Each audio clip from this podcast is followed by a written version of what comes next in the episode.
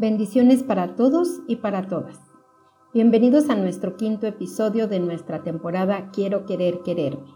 El día de hoy platicaremos un poco sobre el perdón, una práctica de amor personal e intransferible, que nos da amor, que nos da paz y que nos da plenitud en nuestro día a día. El perdón nos da la oportunidad de vivir en plenitud con quienes nos rodean, pero ¿Cómo puedo perdonar a los demás? Primero trata de identificar, no desde el dolor, sino desde el corazón, lo que tendrías de manera objetiva que perdonar. Exprésaselo a la persona que te lastimó si crees que sea necesario, pero hazlo de manera asertiva.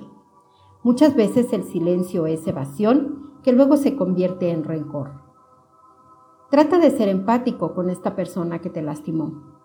Por supuesto sin cargarla, comprende que su incapacidad no le da oportunidad de hacer las cosas de manera diferente. Suelta cariñosamente el rencor y regala el perdón. Haz un inventario detallado de todo lo que tienes guardado en tu resentimiento. No lo guardes, ya que a la larga son dañinos para la salud mental, espiritual y corporal. ¿Y cómo perdonarnos a nosotros mismos? Perdonarnos a nosotros mismos es todavía mucho más complicado. Es tanta la exigencia de la perfección que traemos desde pequeños que nos parece más fácil vivir con el sentimiento de culpa muchas veces inconsciente a poder entender que nos equivocamos, nos lastimamos o nos quedamos a deber.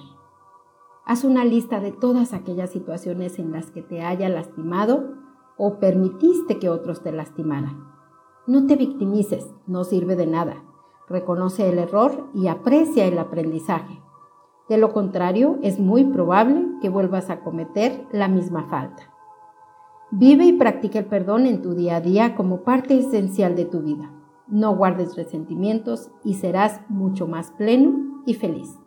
El día de hoy me permito recomendarte el libro Vivir el Perdón de Jorge Lomar. Gracias por regalarnos estos minutos. Gracias, gracias, gracias. Hasta la próxima.